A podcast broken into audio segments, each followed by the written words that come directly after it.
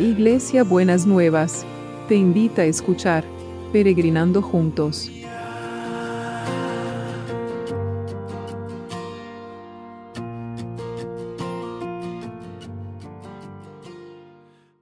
Buenos días mis peregrinos y peregrinas, ¿cómo andamos para empezar este jueves que el Señor preparó para nosotros y para nosotras? Es un jueves especial porque es el jueves santo y es donde estamos recordando la, muerte de Jesús, ¿no es cierto?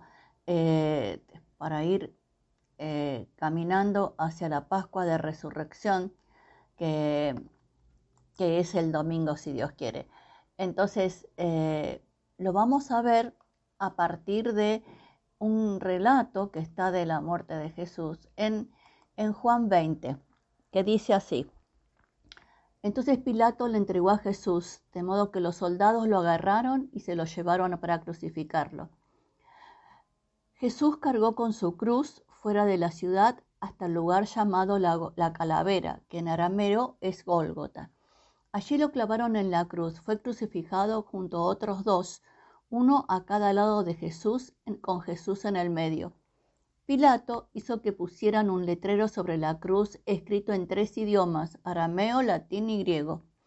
Muchos de los habitantes de Jerusalén leyeron el letrero, pues fue crucificado cerca de la ciudad. El letrero decía Jesús de Nazaret, el rey de los judíos. Pero los jefes de los sacerdotes de los judíos le dijeron a Pilato, tenés que cambiar el letrero, que no diga rey de los judíos, sino más bien afirmó ser el rey de los judíos. Pilato respondió, se quedará lo que he escrito. Cuando los soldados crucificaron a Jesús, repartieron sus ropas en cuatro partes, una para cada uno de ellos, pero su túnica era sin costura, tejida de arriba abajo, como una sola prenda. Así que los soldados se dijeron, no la rompan, echemos suerte a ver quién se la lleva. Los soldados hicieron todo eso sin saber que cumplían las escrituras que dice, repartieron entre sí mis ropas y se jugaron mis vestiduras. María, la madre de Jesús, estaba de pie junto a la cruz, junto con la hermana de María y la esposa de, la esposa de Clofás y María Magdalena. Cuando Jesús miró hacia abajo, vio al discípulo a quien amaba de pie con ella. Dijo, Madre, mira Juan, será para ti un hijo. Y luego le dijo a él, Juan, mira a ella, será para ti una madre. Desde ese día Juan acogió a María en su casa como parte de su propia familia. La muerte de eh, Jesús sabía que su misión estaba realizada y para cumplir la escritura dijo, tengo sed. Había cerca una jarra de vino agrio y empaparon con ella una esponja. La pusieron sobre el palo de hisopo y se la llevaron a los labios. Después de haber tomado un sorbo de vino agrio, dijo, consumado es. Entonces inclinó la cabeza y entregó su espíritu a Dios.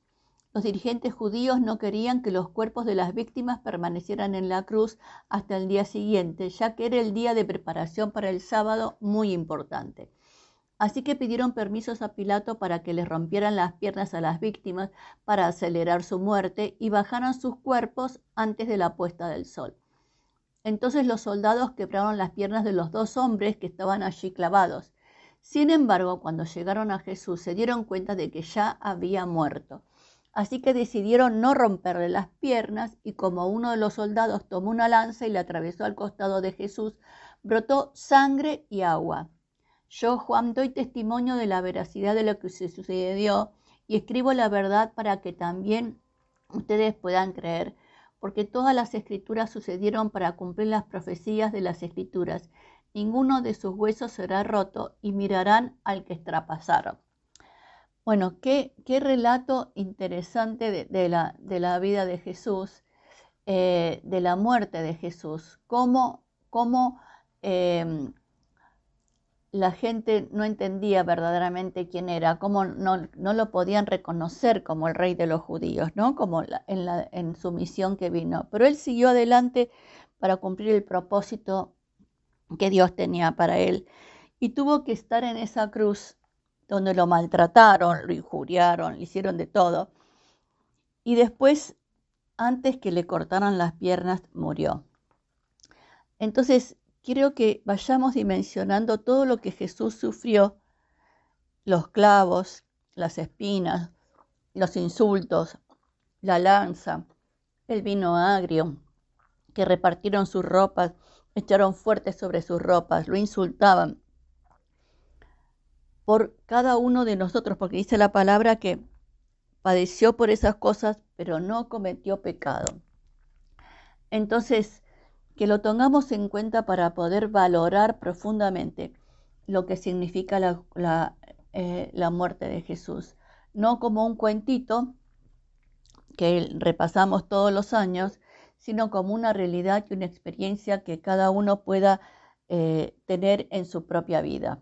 Señor, ayúdanos a dimensionar la realidad y la profundidad de la muerte, de tu muerte a favor de nosotros. Enseñanos a poder entender que, eh, que realmente vos estás con nosotros y querés que entendamos tu sufrimiento y entendamos tu dolor. Señor, que eh, podamos ser sensibles a todo lo que vos hiciste en favor nuestro y reconocerlo. En el nombre de Jesús. Amén y amén.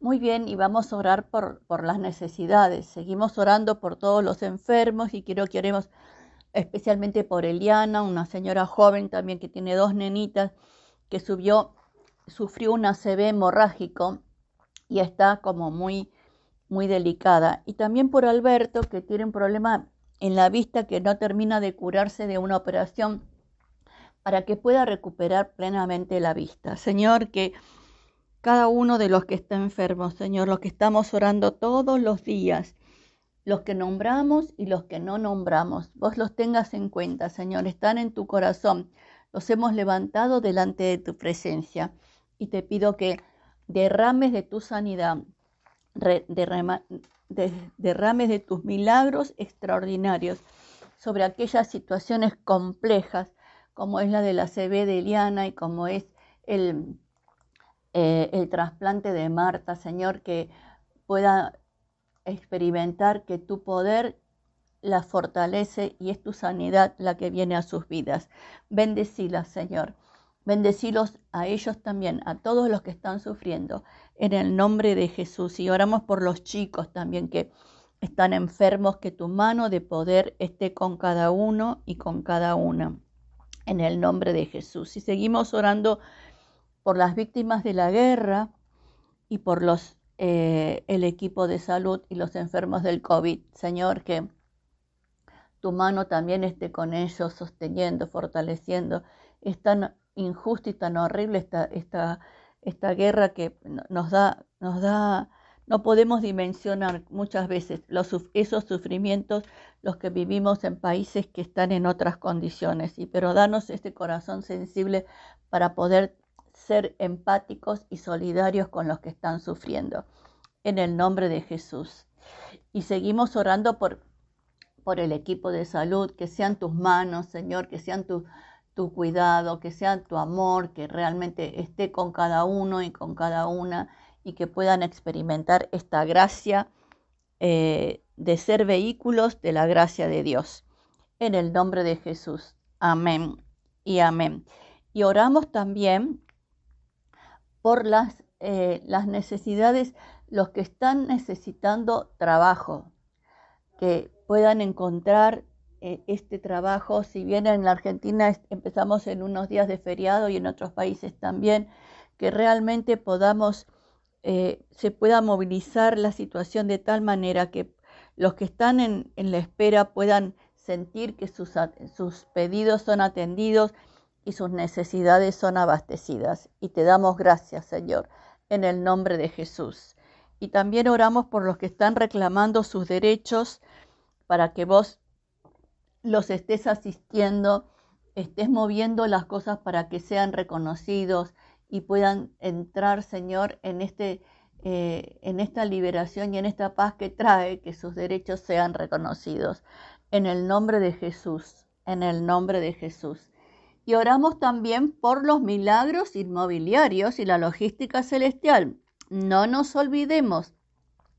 Estamos ahí atentos, Señor, a cómo te vas a mover y cómo vas a, a cambiar las circunstancias que hasta ahora parecen incambiables. Señor, que tu mano esté con, con ellos y con ellas y que en pronto podamos ver la respuesta a tantas oraciones que están delante de tu trono. Señor, como dice la palabra, que suben como un incienso en tu presencia y después bajan con, con estruendos y poderosos movimientos de parte tuya, Señor. Esa logística celestial.